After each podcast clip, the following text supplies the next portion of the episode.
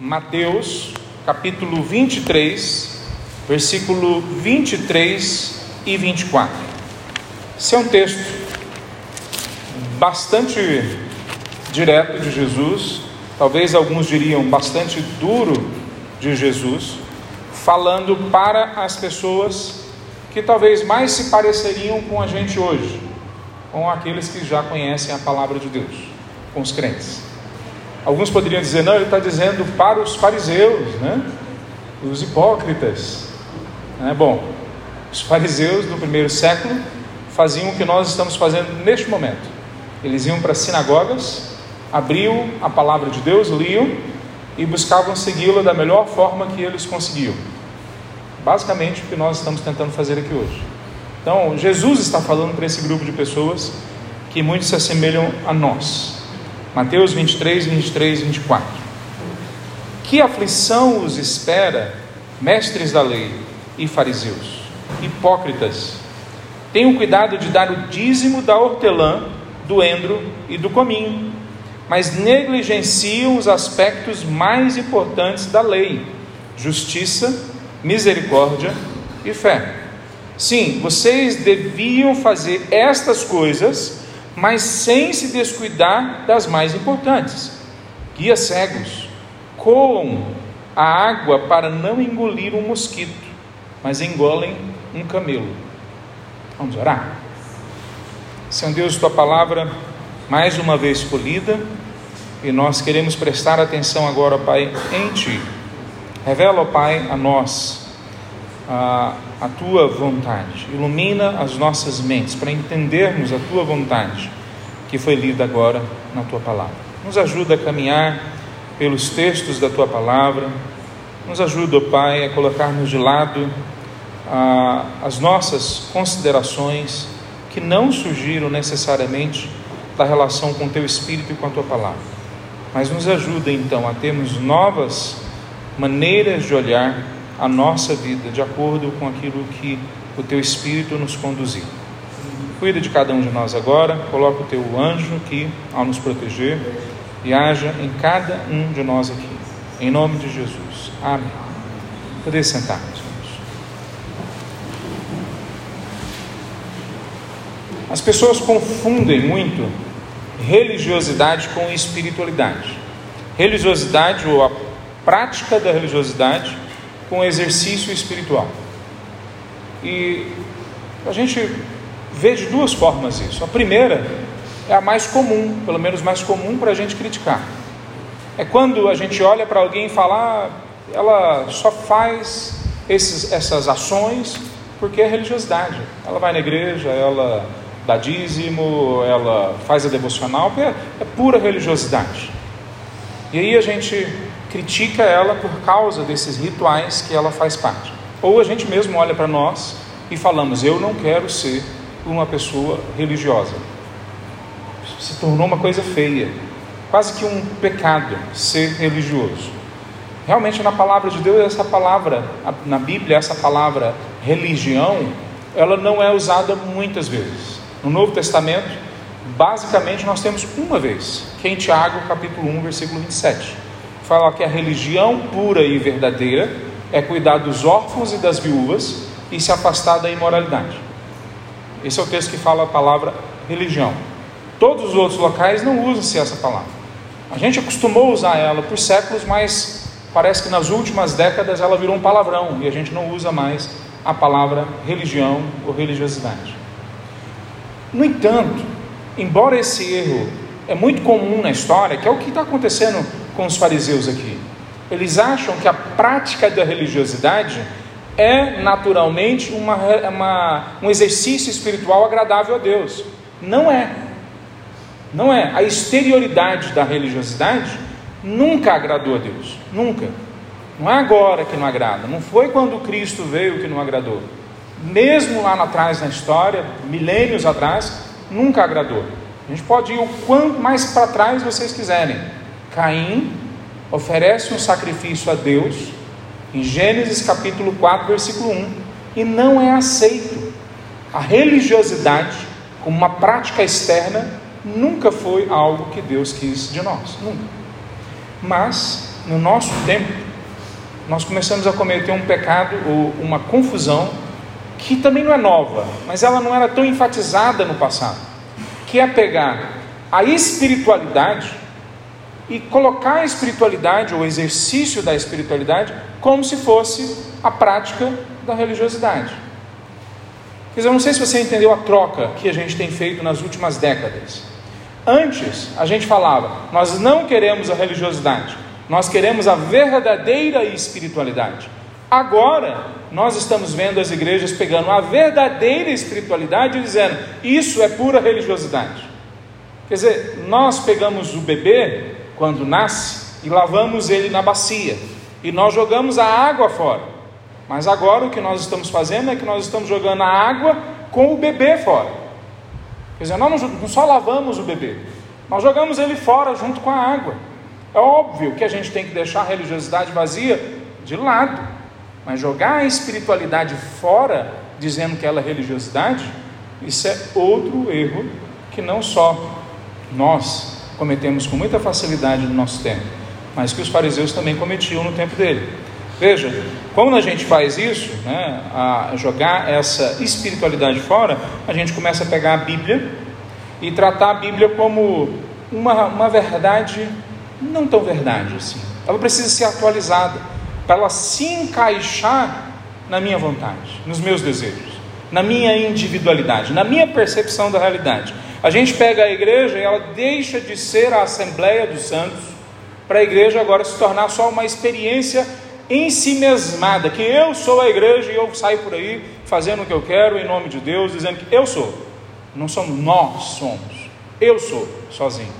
A gente pega a, a, todo esse instrumento, toda essa realidade que é apresentada na palavra de Deus, como pregação da palavra, projetos missionários, uma vida devocional, e a gente diz que quem faz isso aí são pessoas ah, ah, exageradas, descompensadas, pessoas ultrapassadas, pessoas que só leem a Bíblia de forma literal, mas nunca conseguem entender de verdade a verdadeira espiritualidade, que é só para os avançados na fé, que é só para os iniciados, é só para quem tem acesso a algum guru espiritual que não está normalmente nas igrejas locais, ele está em algum ambiente aí na nuvem, né?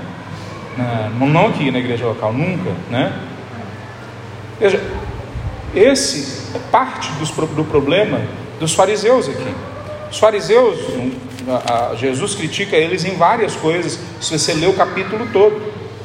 Mas uma das coisas que Jesus fala aqui é que eles davam o dízimo até de coisas que não era esperado que eles dessem, que eles dessem o dízimo.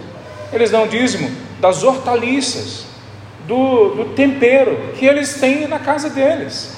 Quer dizer, que eles plantam ali na casa deles. Não era pedido isso no Antigo Testamento, que eles dessem dízimo dessas coisas. Mas eles querem ser mais criteriosos que a própria palavra de Deus. Como um certo pastor, dia desses, meses atrás, na verdade anos atrás, eu ouvi falando nós temos que olhar para a prostituta do outro lado da rua e achar que ela é nossa irmã. Achar não. Entender que ela é nossa irmã. Porque assim nós mostramos o amor de Cristo. Então ele conseguiu mostrar o amor de Cristo de uma forma mais intensa e verdadeira do que o próprio Cristo Jesus, que falou que as prostitutas e os pecadores, sim, têm acesso ao reino de Deus, mas têm que se arrepender e sair de seus pecados. Veja, quando Jesus conversa com eles aqui, ou fala para eles nesse momento, fala para eles: olha, o dízimo está certo.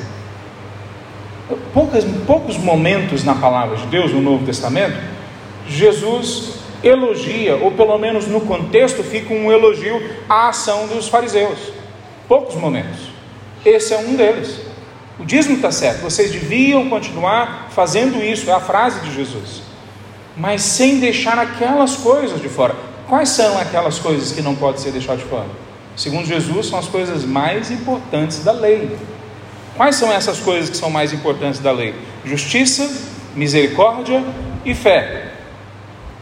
Bom, aí alguns chegam e falam para nós, e nós vamos conversar um pouco mais sobre isso mais na frente que esse texto ainda é Antigo Testamento, que afinal de contas, Jesus não morreu, não ressuscitou, o Espírito ainda não veio sobre a igreja. Interessante essa lógica. Porque se então esse texto do Antigo Testamento não se aplica a nós, então nós, igreja, não precisamos exercer nem a justiça, nem a misericórdia e nem a fé. Então nós podemos matar, roubar e destruir. É isso que nós podemos fazer então? Nós podemos alinhar o nosso comportamento ao de Satanás, porque a lei de Deus não é mais válida no Novo Testamento? É isso? Será que a palavra de Deus propõe? E se Jesus coloca então o dízimo junto com essas coisas mais importantes da fé, será que nós podemos separá-la? Aí começa a angústia de muitos que não querem entregar, que não querem se entregar, não querem se doar. Como diz um pastor, ninguém deu de verdade. Quem só deu do seu, mas ainda não deu de si, quem ainda não se entregou de verdade. Jesus critica eles, e ao falar para eles, vocês fala da seguinte forma: vocês são tão cegos, tão míopes, vocês enxergam tão pouco a realidade que vocês pegam um mosquito que não pode ser comido, tá? no Antigo Testamento, em Levítico, é dito isso, que alguns insetos se poderiam comer. Por exemplo, João Batista comia gafanhoto. Alguns insetos podiam comer. Eu já comi escorpião na China, não sei se eles podiam, acho que não. Né? Alguns amigos meus comiam outros insetos na China, esquisitos, os judeus não podiam comer. Mosquitos, certamente eles não podiam, e também eu acho que para nós não seria muito bom. Bom, eles coavam a água para que não corresse o risco de engolir mesmo um mosquitinho pequeno. Sabe quando você está correndo e entra um mosquitinho? Né? Lógico, nunca aconteceu com você, né? Mas aconteceu comigo. Sabe quando você bebe uma água e depois você percebe que ela não estava tão limpa quanto você gostaria? Eles não queriam passar por isso. Então eles coavam a água, a água que dá para você ver o que está dentro da coava para não correr o risco de ter um mosquitinho. Mas engoliam um camelo. Lógico que Jesus está usando de uma metáfora, uma analogia, uma, uma imagem para trazer a, a incoerência deles à tona. Qual que é a incoerência deles?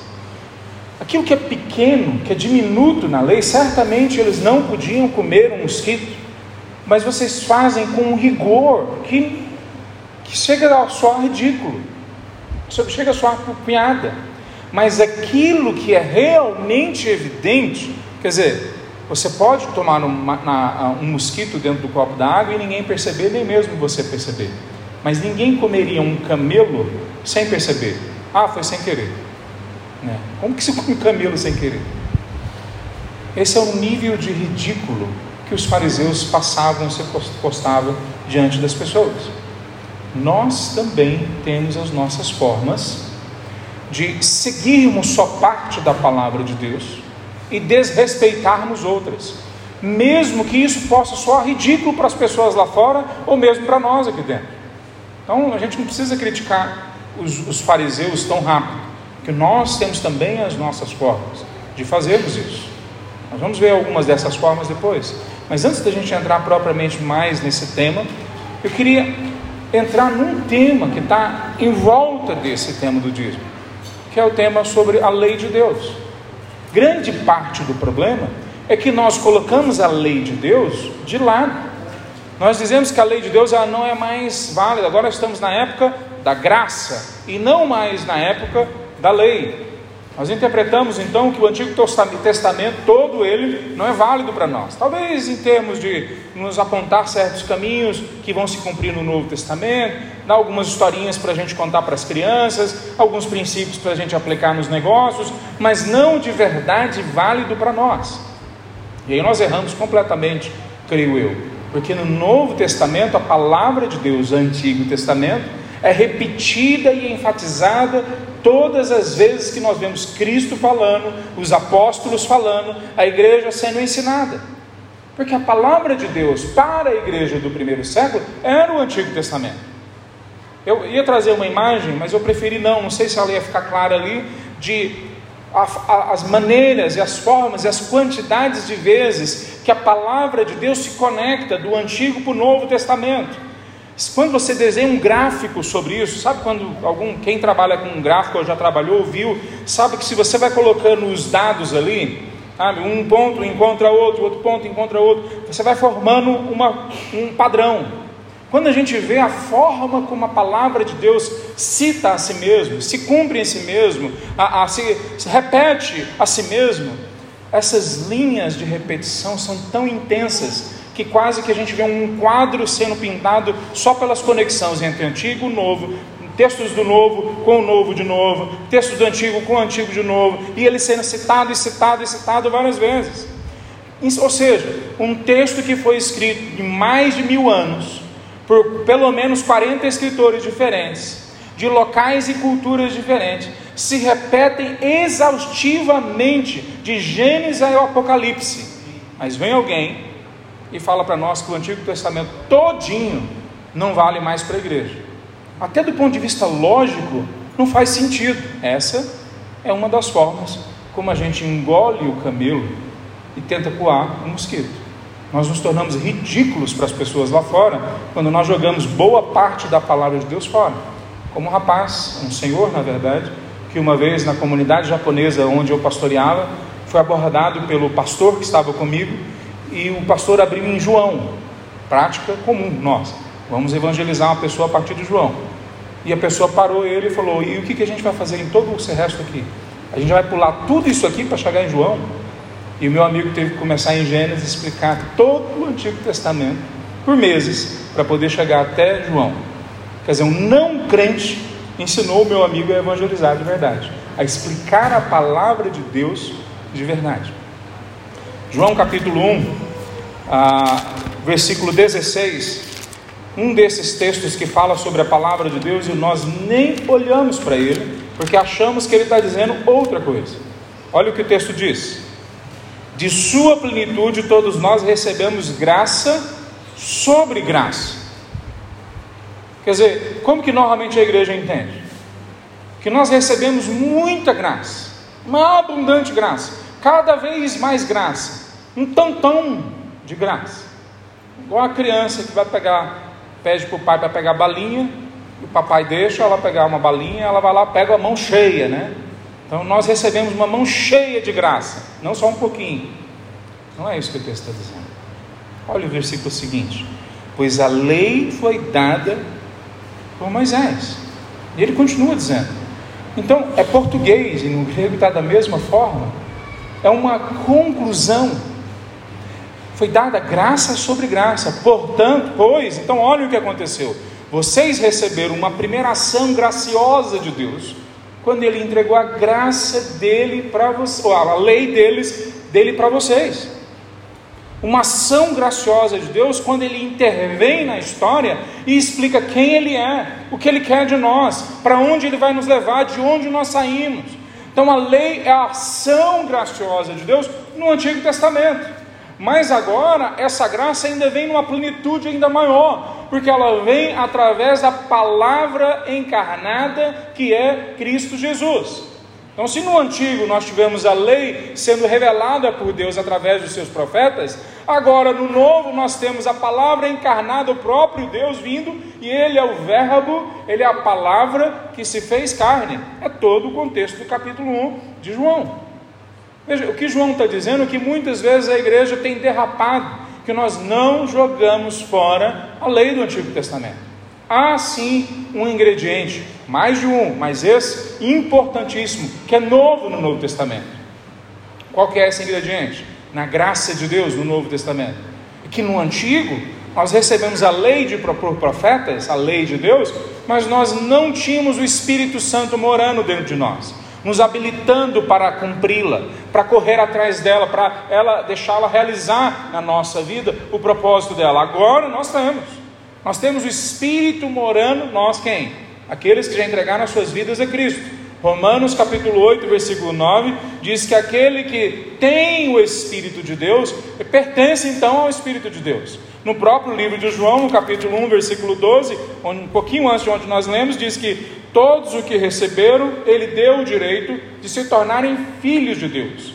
Não todos que vão na igreja, não todos que são religiosos, não todos que praticam algum exercício espiritual, mas todos que se arrependeram e creram no nome de Jesus, falaram com a sua boca, confirmando o que estava no seu coração. Esses são filhos de Deus. Veja, quando a gente olha isso, Esse texto está dizendo para nós que a graça não começou quando Cristo encarnou. Ela tem a sua plenitude quando Cristo vem morar entre nós, morrer e se ressuscitar e nos salvar através do seu sacrifício. Mas a graça de Deus sempre esteve presente. Nunca na palavra de Deus foi falado que nós seríamos salvos se nós seguíssemos ao pé da risca as 613 leis porque não há um justo e nenhum sequer. E se nós fracassarmos em seguir um único item da lei de Deus, então nós seríamos condenados. Então, o que, a palavra de Deus está dizendo? Todos foram condenados, todos estamos mortos em nossos delitos, todos pecaram e destituídos estão da presença de Deus. Romanos 3, versículo 23.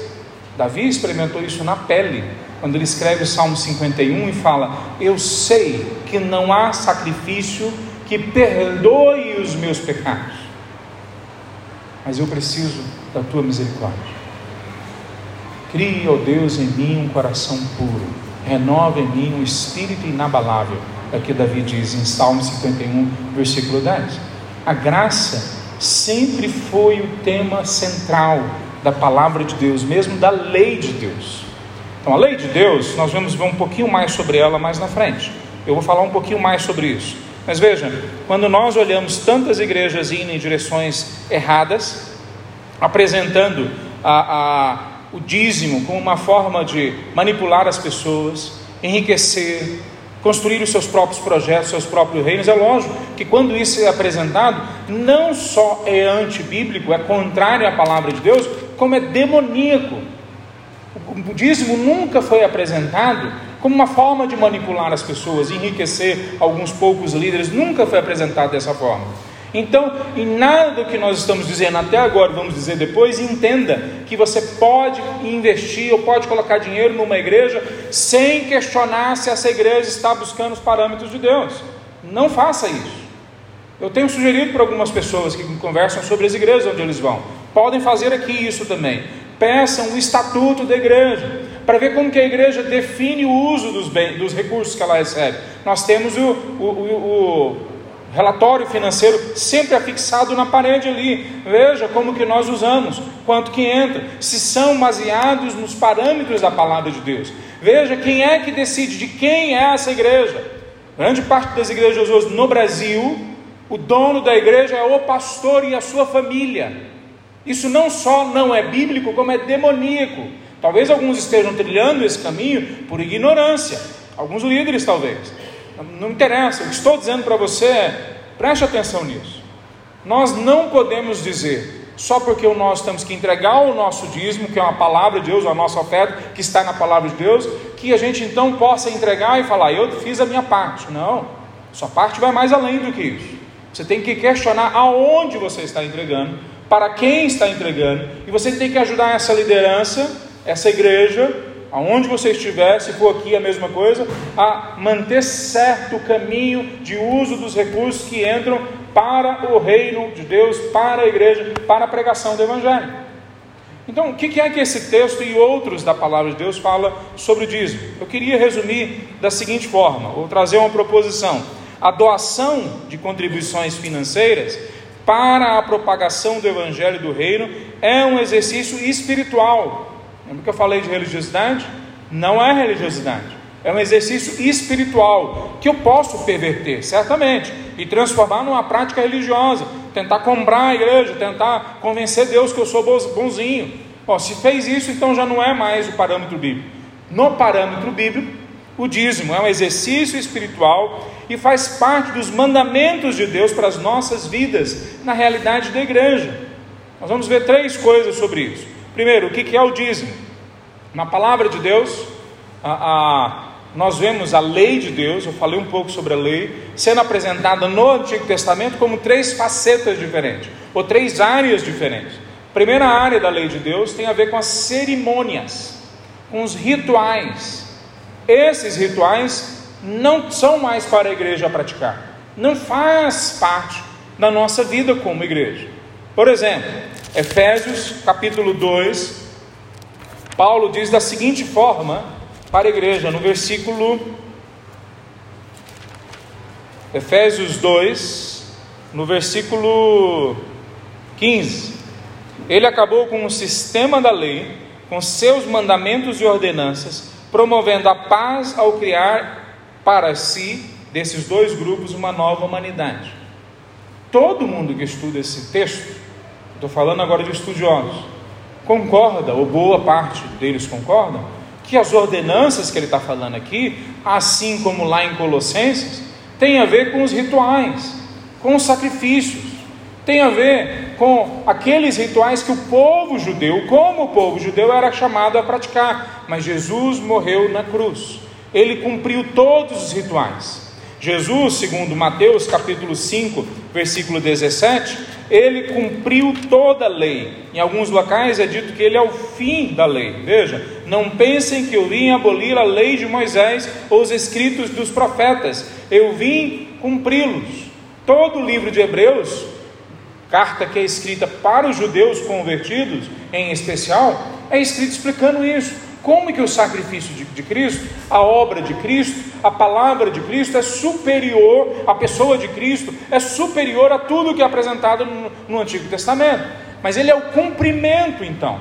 Ele é o cumprimento dessas coisas apontando para o Novo Testamento. Bom, a primeira parte da lei são as cerimônias. A segunda parte da lei tem a ver com a lei que eu estou chamando aqui para facilitar de estatal, que incluía as coisas do Estado judaico como eles tinham que se comportar como povo, a lei que regia o dia a dia. Os nossos advogados hoje, Mateus, né, a, a Carla, sabe que nós precisamos das leis para a gente poder reger o dia a dia das pessoas. Então tinha essa parte da lei que era para o povo de Israel. Também não se aplica a nós, nós não somos o povo judeu. Nós não estamos naquele momento da história onde tinha outra forma de Deus se relacionar com o seu povo. Então não se aplica a nós. A terceira parte da lei é a parte moral da lei. Então, a parte moral da lei, ela nunca deixou de ser vigente. A parte moral da lei é onde está a justiça, a fé e a misericórdia. A parte moral da lei são os dez mandamentos: não roube, não mate, não minta, não traia. Tudo isso está nos dez mandamentos. Ela não deixou de existir. Ela continua presente e vigente para nós. Bom, o dízimo ao que tudo indica na prática no Novo Testamento, faz parte dessa parte da lei moral de Deus. Nós temos um grupo de pessoas que sempre foram sustentadas pela, no Antigo Testamento pela a, a, a, estrutura judaica que foi criada, primeiro o templo, depois as sinagogas, e no Novo Testamento agora a igreja, que ela sustenta os seus líderes desde o começo, mas ela faz mais coisas. Veja, quando nós olhamos a, a o texto de Hebreus, capítulo 5. Vamos dar uma olhada nesse texto? Hebreus, capítulo 5, versículo 3. Desculpa, Hebreus 8, versículo 5. Diz o seguinte: O serviço sacerdotal que eles realizam é apenas uma representação, uma sombra das coisas celestiais Pois quando Moisés se preparava para construir o tabernáculo, Deus o advertiu: Cuide para que tudo seja feito de acordo com o modelo que eu lhe mostrarei aqui no monte. Bom, qual que é esse, essa sombra das coisas celestiais? O sacrifício de Cristo na cruz. O templo que foi feito lá atrás era tudo sombra de algo que viria. Mas quando nós vemos no Novo Testamento, algumas coisas continuam. Os pastores ainda são sustentados pela igreja. Os líderes ainda são colocados à frente da igreja. Igrejas ainda são organizadas como assembleias, que é o que significa a palavra eclesia que nós colocamos como igreja. É o mesmo significado da palavra sinagoga, que era como os judeus se reuniam antes de, de, de Cristo vir e continuam até hoje, logo depois que eles voltaram do exílio, que não tinha mais o templo.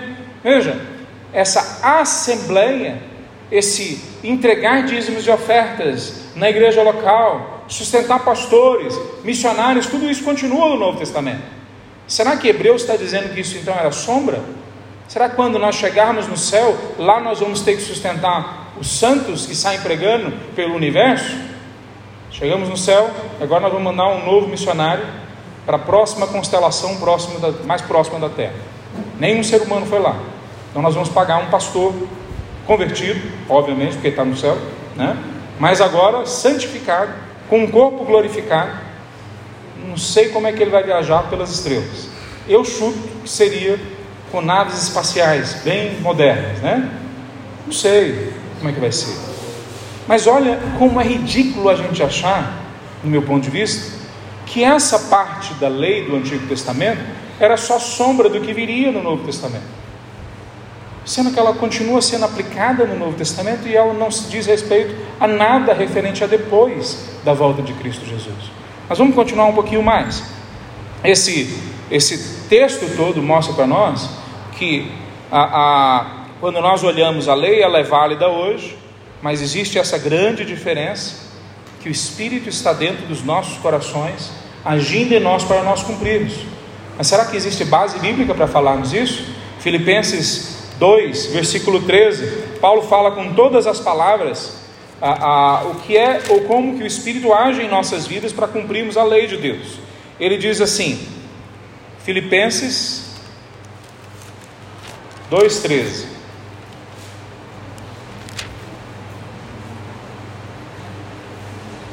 Pois Deus está agindo em vocês ou dentro de vocês, dando-lhes o desejo e o poder de realizarem aquilo que é do agrado dele. Essa é a grande diferença que nós temos no, no Antigo para o Novo Testamento na hora de nós realizarmos aquilo que Deus nos manda. Veja, quando nós falamos de dízimos, nós normalmente vemos pastores se referindo a Malaquias capítulo 3. Eu creio que todos talvez já ouviram falar sobre Malaquias capítulo 3, que é lido e relido nas igrejas muitas vezes afirmando coisas que não são bíblicas, empurrando exageros. Veja, o que é lido normalmente é o versículo 10: Tragam todos os seus dízimos aos depósitos do templo, para que haja provisão em minha casa. Se o fizerem, diz o Senhor dos Exércitos, abrirei as janelas do céu para vocês. Derramarei tantos bênçãos que não haverá espaço para guardá-las. Sim, ponham-me à prova. E aí o texto todo está falando sobre dízimo, as pessoas já pegam e falam, está vendo? Isso é do Antigo Testamento. Por quê? Porque nós não temos mais os levitas entre nós, que era parte do povo de Israel, a tribo do povo de Israel que recebia os dízimos, e nós não temos mais o templo. Bom, os judeus também não tiveram templo antes de Cristo Jesus em alguns momentos, e depois de Cristo Jesus, logo em seguida, a ressurreição, algumas, alguns anos depois, foi destruído o templo. E até hoje eles não têm templo. E lá antes, e mesmo hoje, eles continuaram entendendo a mesma coisa na palavra de Deus. Que com base nos parâmetros gerais sobre dízimo, eles levam os dízimos para a sinagoga. Eles entenderam que tinham que levar para o mesmo local. E é interessante que quando começa o Novo Testamento, né? Depois da ressurreição de Cristo, a igreja continua fazendo da mesma forma. Ela continua entendendo que ela tem que fazer exatamente como era feito antes. Todos levam os dízimos ao local da reunião, não é a casa do tesouro do templo. Veja, no templo de Israel tinha um local no canto, que era a casa do tesouro, porque as pessoas levavam até ali o dinheiro, mas não era a grande parte, não era dinheiro, elas levavam as, as, as colheitas, levavam animais, porque o dinheiro não era tão usado como, quanto hoje. Ah, talvez alguém possa perguntar, então a gente pode trazer animais para a igreja também, para dar como nosso dízimo e oferta? Pode, teoricamente pode. Faz sentido? Não faz sentido. Vai ter mais trabalho você trazer isso e depois a gente vender ou doar isso aí de outra forma. Então hoje o sistema mudou na economia, no jeito que nós lidarmos lá fora. Mas basicamente lá atrás eles tinham o mesmo sistema de receber dentro do local do templo e depois isso se tornou nas sinagogas, que é o mesmo local onde os judeus fazem até hoje. Veja, então, quando nós olhamos esse texto de Malaquias, alguns já se apressam a colocar regras que não tem no Novo Testamento, a falar que o gafanhoto devorador são demônios. Né? Vir um, aí tem um monte de gafanhoto aqui, cada um diferente, não é isso que está falando. O que o texto está dizendo é literalmente que vão vir gafanhotos, assim como eles já estão experimentando, no momento de crise, eles estão sob o império persa, e além de estar sob o império persa, que já é condenação de Deus, ou Deus pesando a mão na vida deles, eles estão vendo as suas colheitas sendo devastadas. E Deus vem e intervém através de um profeta e fala: por que, que isso está acontecendo? Porque vocês me roubam. Aonde que é que a gente rouba, Senhor? Vocês me roubam nos dízimos e nas ofertas. A palavra dízimo em hebraico, que é a língua que é escrita no Antigo Testamento, Maaser, ou alguma coisa assim, a pronúncia, refere-se a 10% do que nós recebemos, 10% do que nós temos. Vocês me roubam não porque vocês não me dão, vocês me roubam porque vocês tomam o que é meu. Nós não estamos dando nada para Deus, nós estamos devolvendo o que é dele. Mas veja, essas duas palavras sempre caminham juntas: dízimos e ofertas. A segunda palavra, ofertas, daká ou tzedaká, ela significa justiça, normalmente interpretada como justiça social. Era a palavra que era usada para se referir que tudo aquilo que chegava à casa de Deus, eles usavam para três propósitos: o sustento daqueles líderes que estavam ali no povo de Deus, os levitas, os sacerdotes. Segunda coisa, para o cuidado de pobres e viúvas, órfãos, muitas vezes estrangeiros, talvez hoje seriam os nossos refugiados. Eles então recebiam o dinheiro e cuidavam dos necessitados. Ah, essa é uma visão talvez nossa, porque os cristãos fazem hoje isso. Não, é uma visão do Antigo Testamento. O texto que Cristo mais gostava no Antigo Testamento é Levítico capítulo 19, que no meio dele, no versículo 18, está: ame ao seu próximo como a si mesmo. Sim, não foi Cristo quem falou essa palavra a primeira vez, não o Cristo encarnado. Foi ele, como palavra de Deus, que inspirou os profetas do Antigo Testamento a dizer que nós temos que amar o próximo como a nós mesmos. Olha o capítulo lá 19 de Levítico, é todo sobre justiça social, cuidarmos de pessoas. Então, o dinheiro que entra na igreja, é o segundo propósito dele, é cuidar das pessoas. O terceiro propósito dos dízimos no Antigo Testamento era para comunhão, para festa, para o povo estar junto. Talvez você não saiba disso, mas alguns que já sabem até brincam com isso. Mas o dia do holocausto era o churrascão do fim de semana. Era o dia que o povo comia junto, eles faziam uma carne do jeito que o Antigo Testamento, a palavra de Deus, escrevia. Mas eles eram talvez mais aderidos, né? mais dentro dessa prática do churrasco do que os gaúchos. Né? O Márcio pode depois escrever como que a mente de um gaúcho. Os judeus faziam isso constantemente. A comida não era o centro, a comunhão era o centro. Nós tivemos agora café da manhã antes de começar no culto. Na igreja do primeiro século, ao que tudo indica, no dia da ceia, que provavelmente era toda semana, eles tinham não só a ceia do Senhor, mas eles tinham também a ceia da comunhão. Eles juntavam os pratos e comiam juntos. Veja, os dízimos que entravam então era para sustento dos líderes, inclusive de missionários, não é só de pastores locais.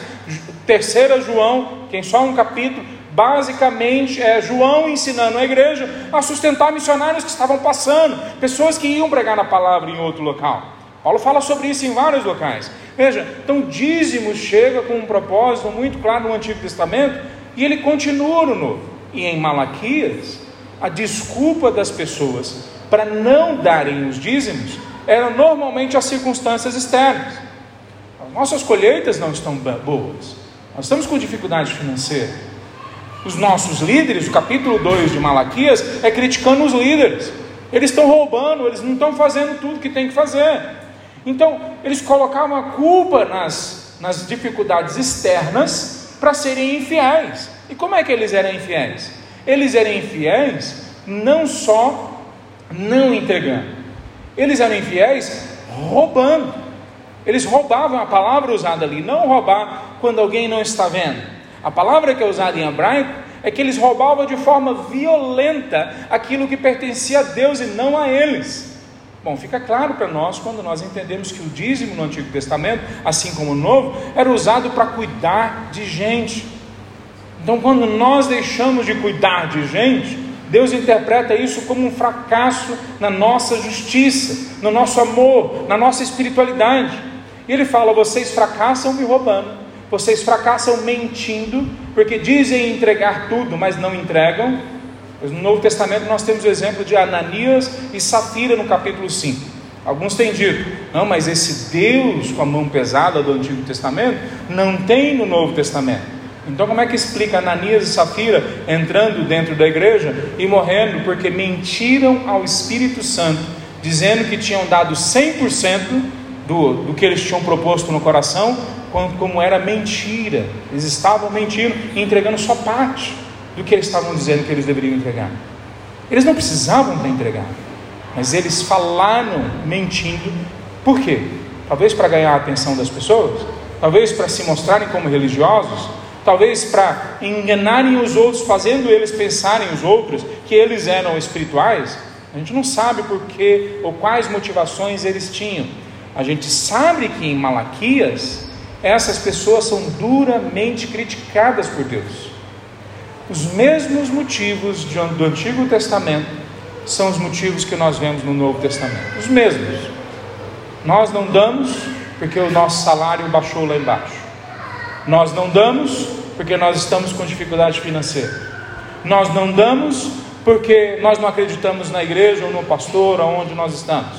E a gente vai acreditando em um bom conjunto de mentiras que falamos para nós mesmos e achamos que elas são novas. Elas estão lá milênios atrás. Deus está tratando com Malaquias, através de Malaquias, o povo de Israel. Mas veja, não só eles erraram na mesma forma como nós erramos, ou nós erramos da mesma forma como eles erraram, mas a promessa que há para eles lá no Antigo Testamento é a mesma promessa que tem para nós, ou ela pelo menos vai na mesma direção. Qual que é a promessa? Malaquias, nós lemos o capítulo 3, versículo 10, mas veja o versículo 12. Olha o que ele diz no versículo 12: Então todas as nações o chamarão de abençoados, pois sua terra será cheia de alegria, diz o Senhor dos Exércitos. Então quando? Ele falou no versículo 10, ele termina dizendo, no versículo 10: Façam prova de mim, que eu abrirei as janelas do céu para vocês. Ah, mas essa promessa está lá no Antigo Testamento? Tem a ver com a gente no Novo Testamento? 2 Coríntios capítulo 9. 2 Coríntios 8 e 9, ele fala sobre as ofertas que nós damos. E olha a forma como ele fala dessas mesmas bênçãos como, quando nós somos fiéis a Deus. 2 Coríntios 9, versículo 8. Deus é capaz de lhes conceder todo tipo de bênçãos, para que em todo tempo vocês tenham tudo o que precisam e muito mais ainda, como para repartir com os outros. Como dizem as Escrituras, compartilha generosamente com os necessitados, seus atos de justiça serão lembrados para sempre. O mesmo tipo de promessa vai no mesmo tipo de direção. Há diferenças? Há diferenças. O povo do Antigo Testamento interpretavam essas bênçãos normalmente como questões só financeiras. No Novo Testamento, nós sabemos que em Cristo, com a graça que vem do Evangelho, nós entendemos que é muito além de bênçãos financeiras. Muito além em dois sentidos.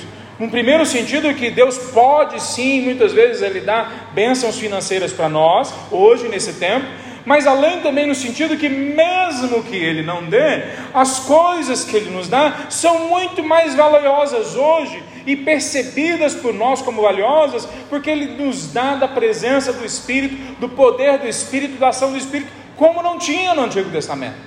Então, quando você, se você quiser fazer um teste disso, visite uma igreja de ricos e pergunte para as pessoas o quanto elas são felizes com a riqueza delas, e vai numa favela, numa igreja na favela e pergunte sobre a alegria deles lá. Arranje uma forma de fazer isso sem, sem chamar muito a atenção. E você vai descobrir o que eu descobri tantas vezes no meu ministério, entre favelados, entre pessoas pobres na Ásia pessoas em perseguição, que aqueles que mais pobres financeiramente são, via de regra, acham muito mais contentamento na presença de Deus e na ação de Deus na vida deles. Então, sim, no Novo Testamento há bênçãos financeiras correspondentes com a entrega do dízimo que são nos oferecidas, mas não como esse padrão da teologia da prosperidade, que a gente vai para a igreja como se fosse um mercado, que a gente barganha com Deus, eu dou mais, então Deus me dá mais. Você faz isso, você já entrou no parâmetro dos fariseus mas sim a promessa de quando nós somos fiéis a Deus, de que Ele é fiel a nós, de que Ele age a nosso favor, inclusive financeiramente, mas não principalmente financeiramente. Veja, seguindo um parâmetro do Antigo Testamento, haviam três dízimos que eram entregues pelo povo de Israel. Três. Esses três dízimos que são entregues pelo povo de Israel podiam chegar a mais de 25%. Eu já citei isso outra vez. Alguns chegam a 28%. juntando com as ofertas que eles também davam, isso podia passar de 30%. Então, se quem tiver com medo de 10% do Novo Testamento, vai para o padrão então do Antigo, né? 30%. Nem o Novo e nem o Antigo.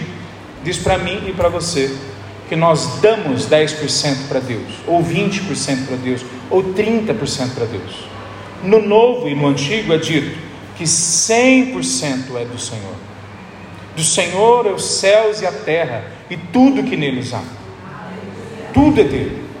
Então nós devolvemos esses 10% e muito mais do que isso, com a medida que Deus vai tocando em nossos corações, para que a gente se relacione cada vez mais com essa graça que já invadiu a gente, que já tocou os nossos corações.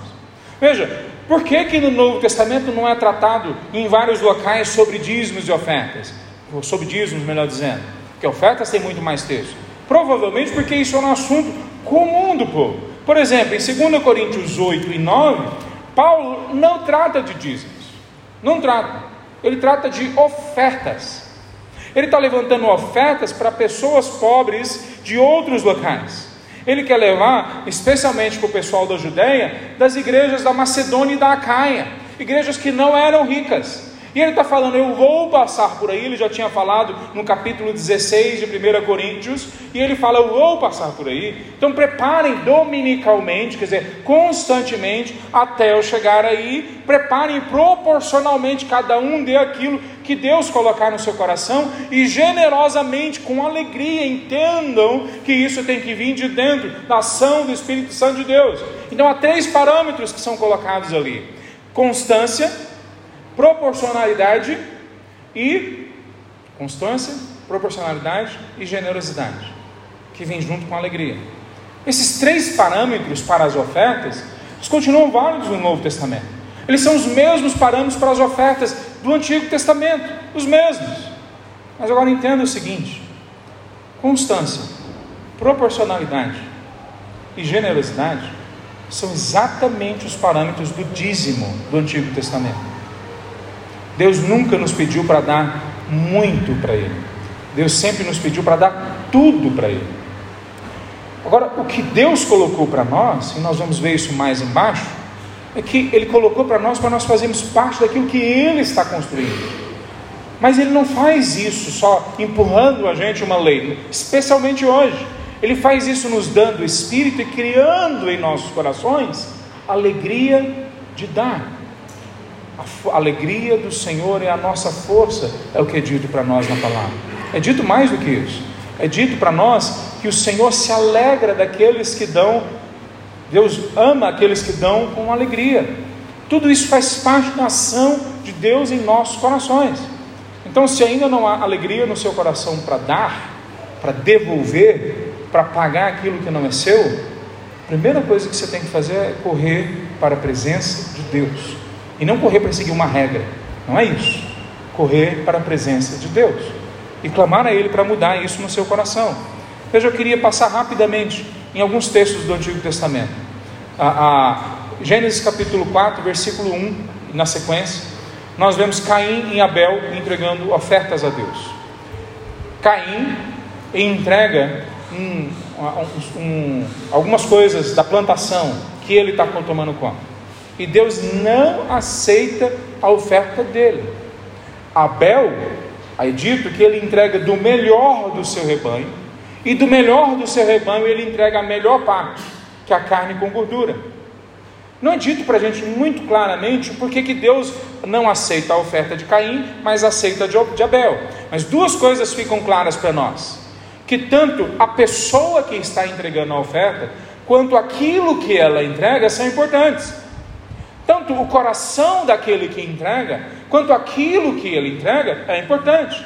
Em 2 Samuel, nós vemos no versículo no capítulo 24, Davi tendo uma experiência com o julgamento de Deus que vem sobre ele, sobre o povo, por causa do pecado dele, Davi. Então, em algum momento, Deus para o anjo da morte, que está matando, naquele momento, se eu não me engano, mais de 70 mil pessoas já haviam morrido, para. E naquele local que Deus para, Davi corre até lá por ordem do anjo para montar, fazer um sacrifício a Deus. Na, na, no, no vale no local de Araúna. E quando ele chega naquele local, ele tem uma conversa com o dono daquele local e fala: Eu quero comprar esse local e eu quero comprar os seus animais para eu prestar um sacrifício a Deus. E esse homem talvez tenha visto, ele viu o anjo da morte, ele viu o que aconteceu, ele sabe quem é Davi. Ele fala: De maneira nenhuma, eu não vou dar, não, não, vou vender para o senhor, eu vou dar para o senhor. E qual é a resposta de Davi? Depois de ter passado por uma longa, um longo período sendo ensinado por Deus sobre quem Deus é, sobre quem Ele é, sobre como andar com Deus, sendo ensinado sobre como Deus perdoa e restaura as nossas vidas, e agora tendo sido julgado por Deus junto com o povo de Deus, ele fala: de maneira nenhuma eu entregaria para Deus algo que não me custe. Eu não vou entregar das sobras para Deus.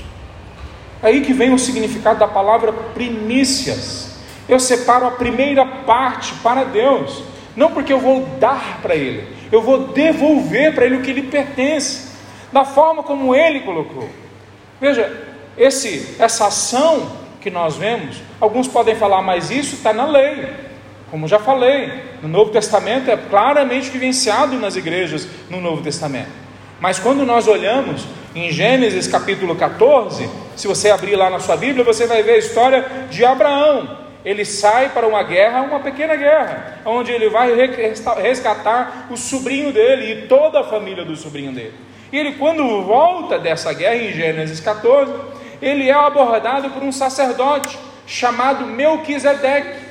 Não temos mais nenhuma informação sobre esse sacerdote.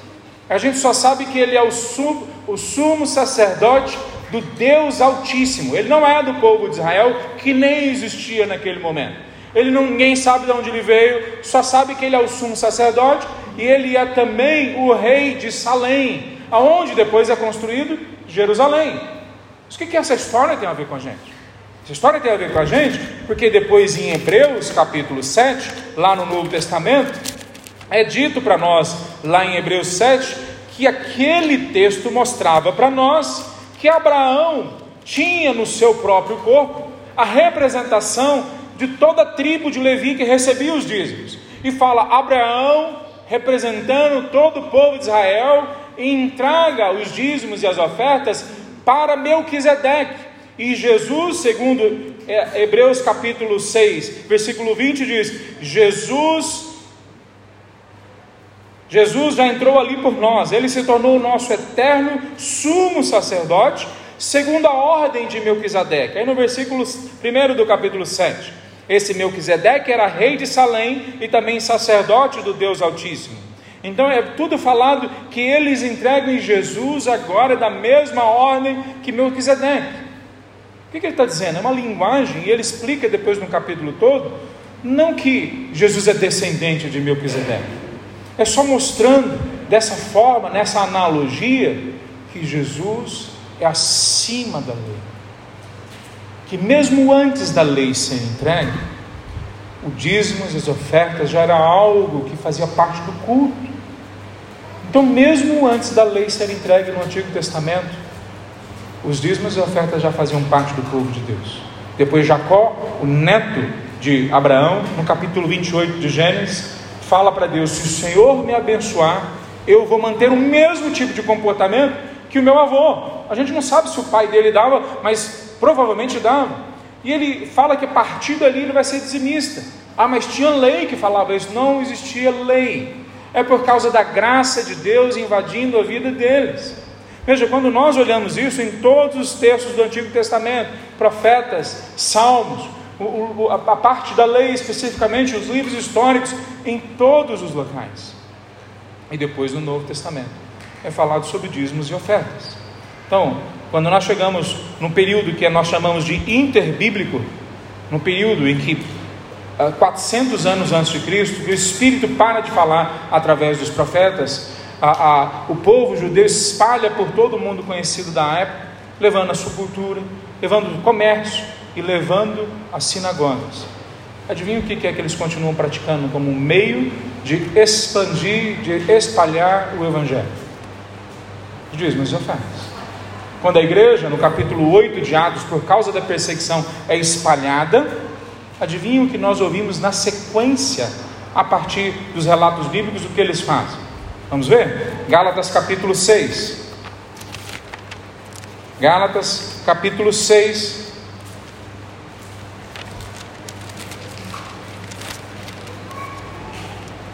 No versículo 10. Desculpa, versículo 6. Aqueles que recebem ensino da palavra devem repartir com seus mestres todas as coisas. Aí no versículo 10, do capítulo 6 de Gálatas. Por isso, sempre que tivermos a oportunidade, façamos o bem a todos, especialmente aos da família da fé. Depois Paulo fala em 1 Timóteo, capítulo 5, 1 Timóteo, capítulo 5, versículo 17. Os presbíteros que fazem seu, bem o seu trabalho devem receber honra redobrada, especialmente os que se dedicam arduamente à pregação e ao ensino da palavra. O mesmo parâmetro que tinha no Antigo Testamento continua, no Antigo continua no Novo. O dinheiro era entregue, os dízimos eram entregues na igreja, para sustento dos pastores e dos pregadores do Evangelho, que inclui os missionários, como está lá em, em, na terceira carta de João. Veja, toda essa ação que temos no Antigo Testamento, nós temos no Novo Testamento. Eu vou, tinha muito mais coisas para falar, mas eu vou pular já para a gente falar as duas, as duas últimas partes. Segunda parte, então, é como é que o dízimo tem que ser praticado. A gente já falou que o dízimo tem que ser praticado da mesma forma como era no Antigo Testamento. E o parâmetro é proporção, generosidade e constância. Não só o dízimo, mas as ofertas têm que ser pra, praticadas da mesma forma. Mas há uma diferença aqui. Mesmo no Antigo Testamento, os dízimos eram entregues na sinagoga ou eram entregues no templo. Mas as ofertas eram estimuladas a serem entregues para todos que tivessem necessidade, em volta de você. Então isso continua no Novo Testamento. Em Atos capítulo 6, os apóstolos falam para a igreja: coloquem diáconos, e os diáconos vão receber as ajudas, as ofertas, para ajudar os, as viúvas. Depois em Tiago 1, 27, que eu já citei, é dito para nós que a verdadeira religião é cuidar dos órfãos e das viúvas nas suas necessidades. Nada disso foi inventado no, no Novo Testamento, já vinha do Antigo Testamento. Então, se a igreja fazia as mesmas coisas que o Antigo, e ela mantém a mesma prática durante séculos, por exemplo, no século II, na Didaquê, que é um texto depois da palavra de Deus, não é inspirado, no capítulo 13, versículo 7 diz: E toma as primícias do dinheiro, que são os dízimos, das vestes de todas as posses, segundo lhe pareceu oportuno, e os dê conforme a lei. Isso é a Didaquê da igreja. Era um comentário que a igreja usava no primeiro século. Nós vemos depois pessoas como Tertuliano, que era um dos líderes no segundo século da igreja, falando: temos uma espécie de caixa, seus rendimentos não provêm de cotas fixas, como se com isso pudesse um preço à religião, senão em alimentar ou enterrar, não é enterrar, é enterrar, aos pobres, ou ajudar aos meninos e meninas que perderam seus pais e seus bens, ou os anciãos confinados em suas casas, aos náufragos, aos que trabalham nas minas, aos desterrados nas ilhas ou prisões ou nos cárceres. Isso no segundo século.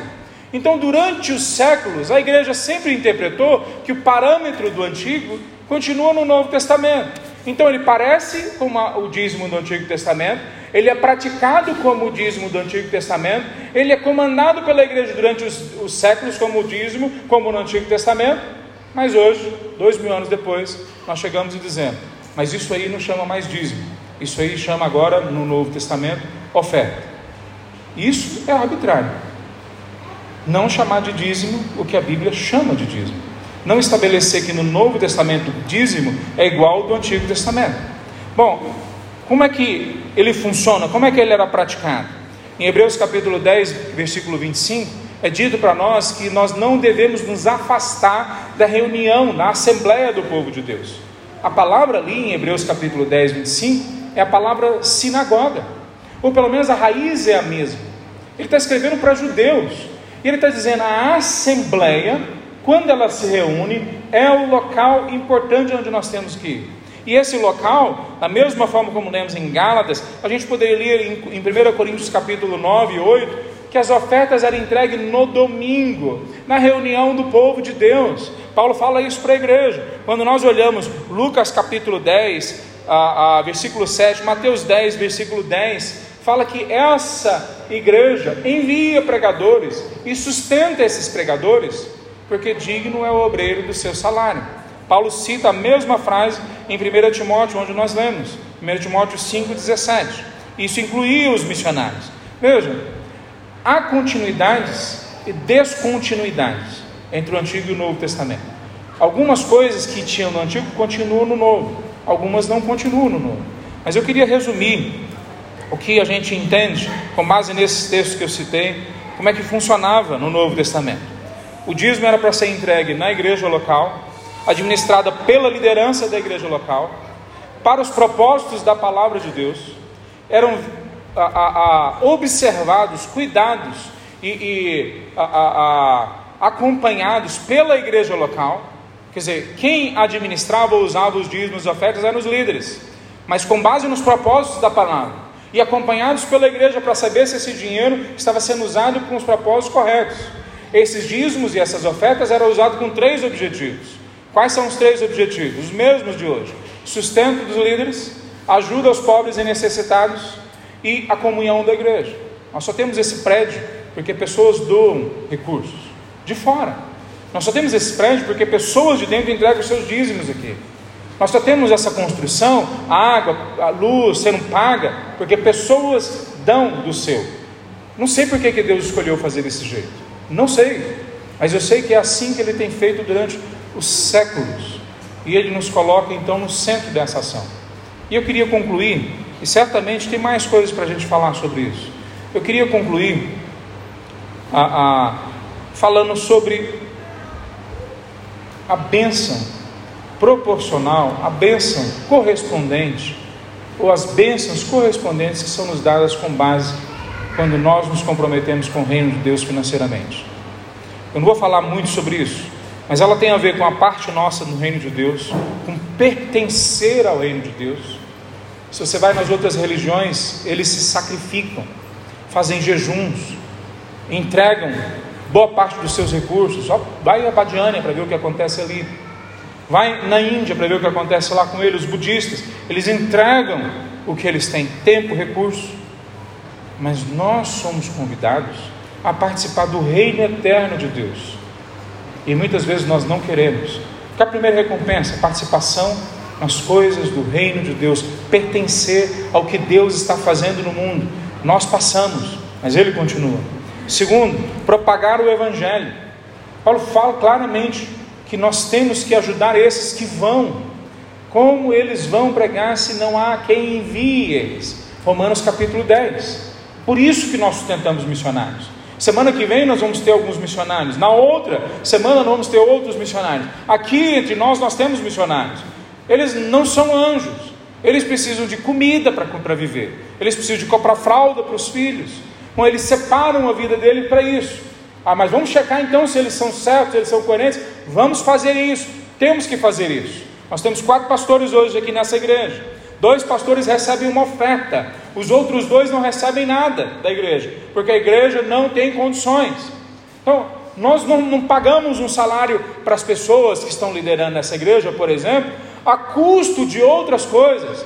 Os dízimos não são a parte mais importante da fé. A justiça, a misericórdia e a fé são mais importantes do que o dízimo.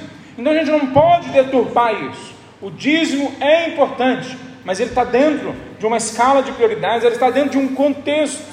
E esse contexto são as recompensas que Deus dá. Veja o que o Spurgeon diz para nós, mais de 150 anos atrás. Muito foi dito sobre dar um décimo, o dízimo, do ingresso ao Senhor, a linguagem dele, né? Sou do parecer que se trata de um dever cristão que ninguém deveria questionar nem por um instante. Se se tratava de um dever sob a lei judaica, é agora um dever muito maior sob a dispensação cristã. Mas é um grande erro supor que o judeu dava o dízimo somente. O judeu dava muito, muito, muito mais que isso.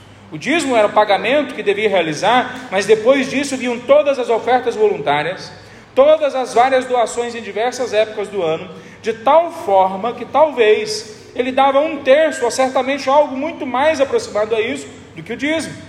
E é estranho que em nosso tempo, os seguidores do ídolos, como os hindus, também dê essa proporção de seus ingressos, envergonhando assim totalmente a falta de liberalidade que muitos professam serem seguidores de Jesus Cristo. Vocês não estão sob a lei, mas sob a graça. Portanto, não devem dar nem fazer coisa alguma para Deus como compulsão, como se escutassem um velho chicote mosaico estalando perto de seus ouvidos. Vocês não devem se encurvar diante do Senhor como filho de Agar, a escrava, como recém-chegados da Arábia nos tremores de Sinai.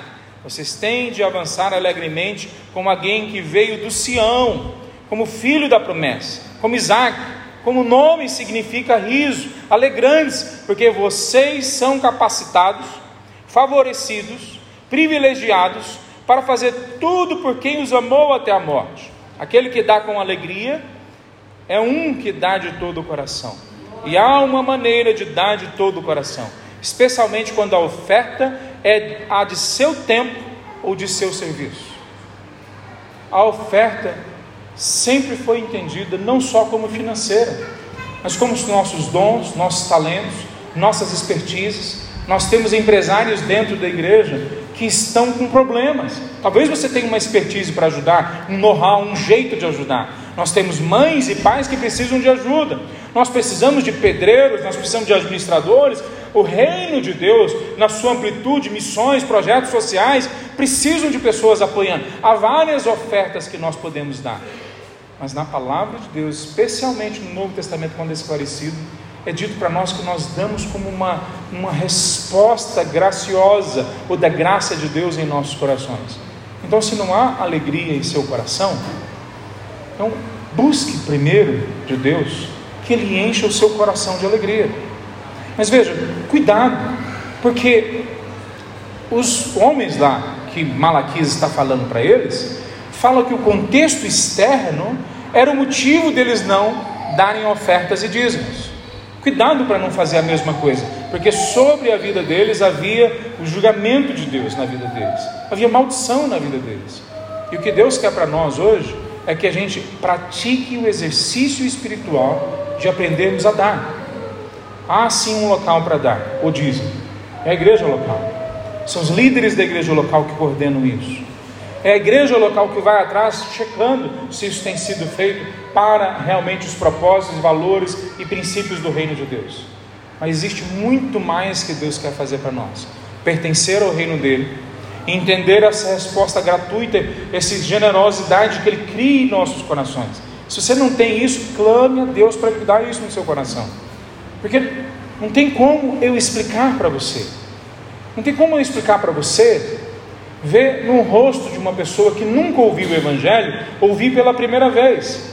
Como um taxista na China, quando eu cheguei, um pouco depois voltando para o Brasil para me casar, eu pegando o táxi para ir para o aeroporto, eu converso com esse homem, e esse homem está com uma dor no peito. E ele conta para mim dessa dor, estava 20 anos no peito dele, ninguém descobriu o que, que era. E eu falei para ele: coloca a mão no peito, eu vou orar por você. Eu falava chinês igual uma criança de dois anos, igual a Eloá, né? dois, três aninhos.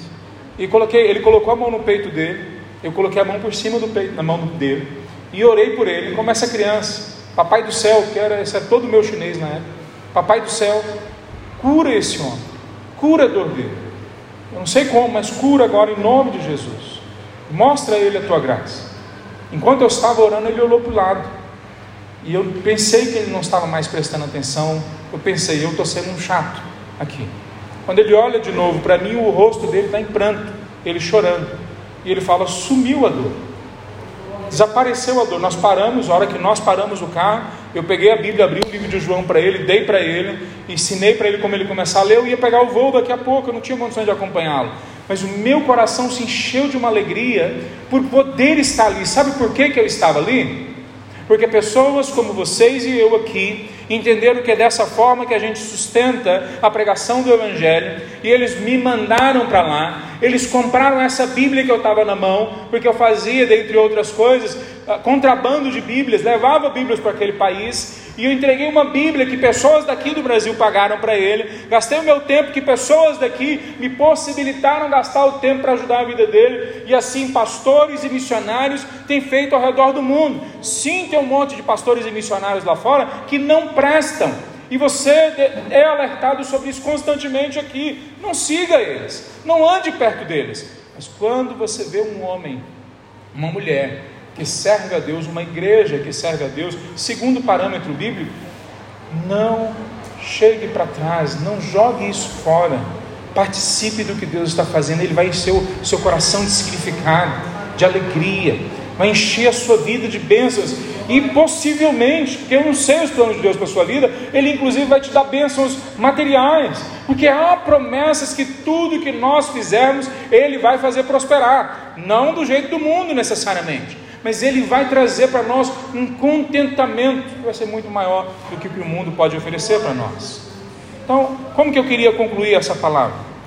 Talvez alguém, alguns possam dizer, pastor, essa palavra tinha que ser dada na escola bíblica, para a gente poder fazer perguntas, para a gente poder questionar. É verdade, há homens e mulheres muito mais inteligentes do que eu que possivelmente discordam de mim. Então, primeira coisa, corra para a palavra de Deus.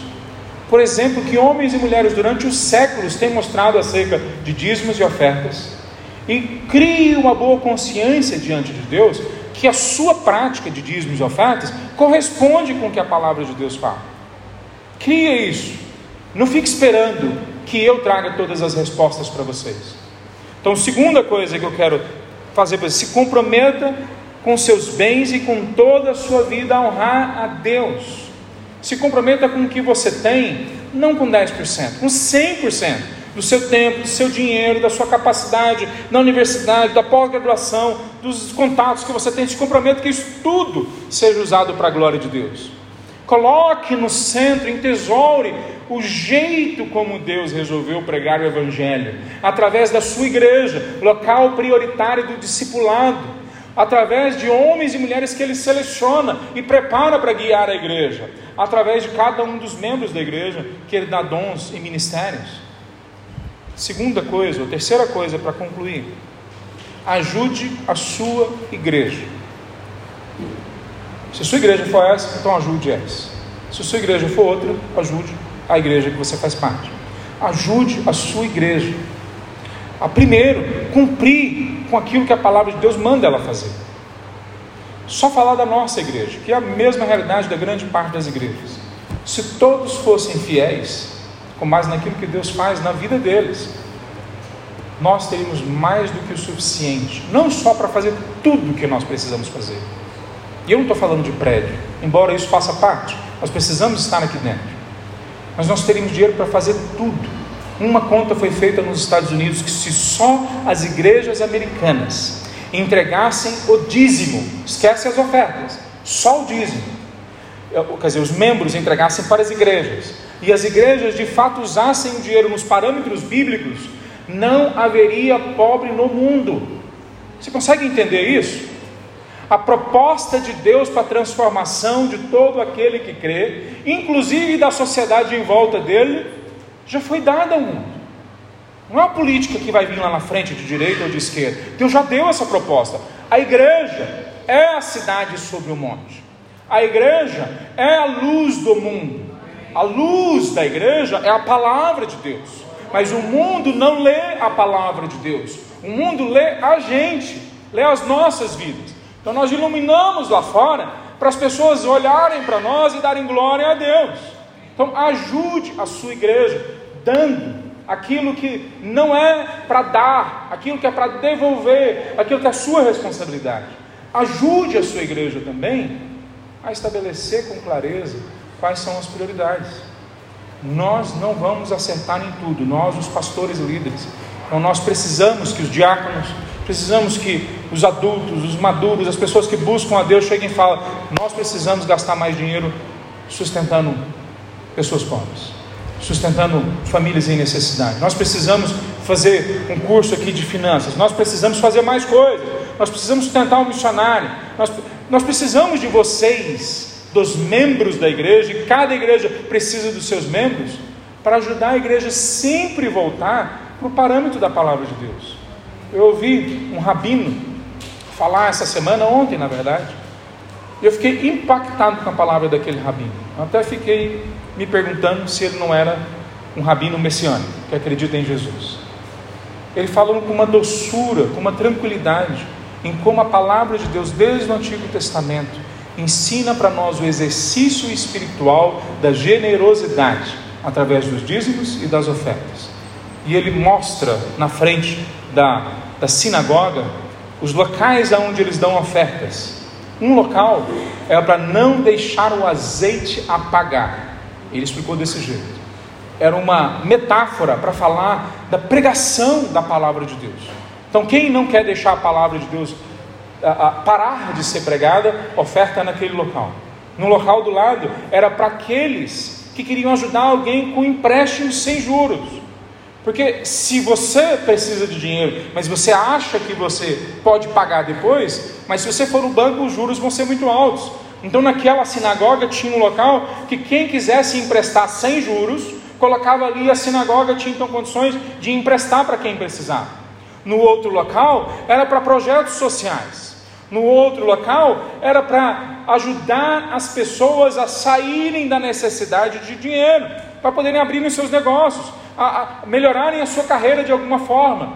Eu fiquei impactado porque eles entenderam claramente mensagem pregada durante os milênios, que muitas vezes hoje a igreja ainda fica derrapando e as pessoas ficam falando: não, eu mesmo vou coordenar o meu dízimo, eu é que vou fazer uso e vou abençoar pessoas, eu é que sei como faz. E desde antes da fundação do mundo, Cristo morreu pela igreja. A proposta de Deus foi para a igreja. Então, se a proposta dele é para a igreja, vamos valorizar a igreja que Deus nos deu. Ah, e cuidar para que ele nos guie todos a fazermos aquilo que ele tem para nós. Queridos, ah, vamos orar? Eu queria que você se colocasse diante de Deus. Agora, que você buscasse a Deus, vocês que nos visitam, ah, que não são da Calvário, ou talvez até nem sejam de alguma igreja, Entenda que a palavra de Deus é muito séria com a nossa entrega. Principalmente e acima de tudo, porque a palavra de Deus está focada em alcançar vidas. Há famílias que foram restauradas aqui. Há pessoas que estão sendo restauradas agora. E há um sem número de pessoas aqui em volta da gente, nesse bairro, nessa cidade, nesse estado, que precisam da gente. Precisam não só de uma igreja local, mas das igrejas se unirem e fazerem o Evangelho aquilo que tem que ser feito, através da pregação, através do cuidado de pobres, de órfãos e necessitados. Então eu queria que você colocasse a sua vida agora diante de Deus. Fala, Senhor, o que, que falta que eu tenho que entender? Que alegria é essa que eu ainda não senti de dar? E se você já sente a alegria, coloca diante de Deus e clama, Senhor, expande mais ainda o meu contentamento. Entrega para mim ainda mais a resposta para essas coisas que eu tenho feito. Não me deixe cair no desânimo nem interpretar errado a tua palavra. Vamos orar?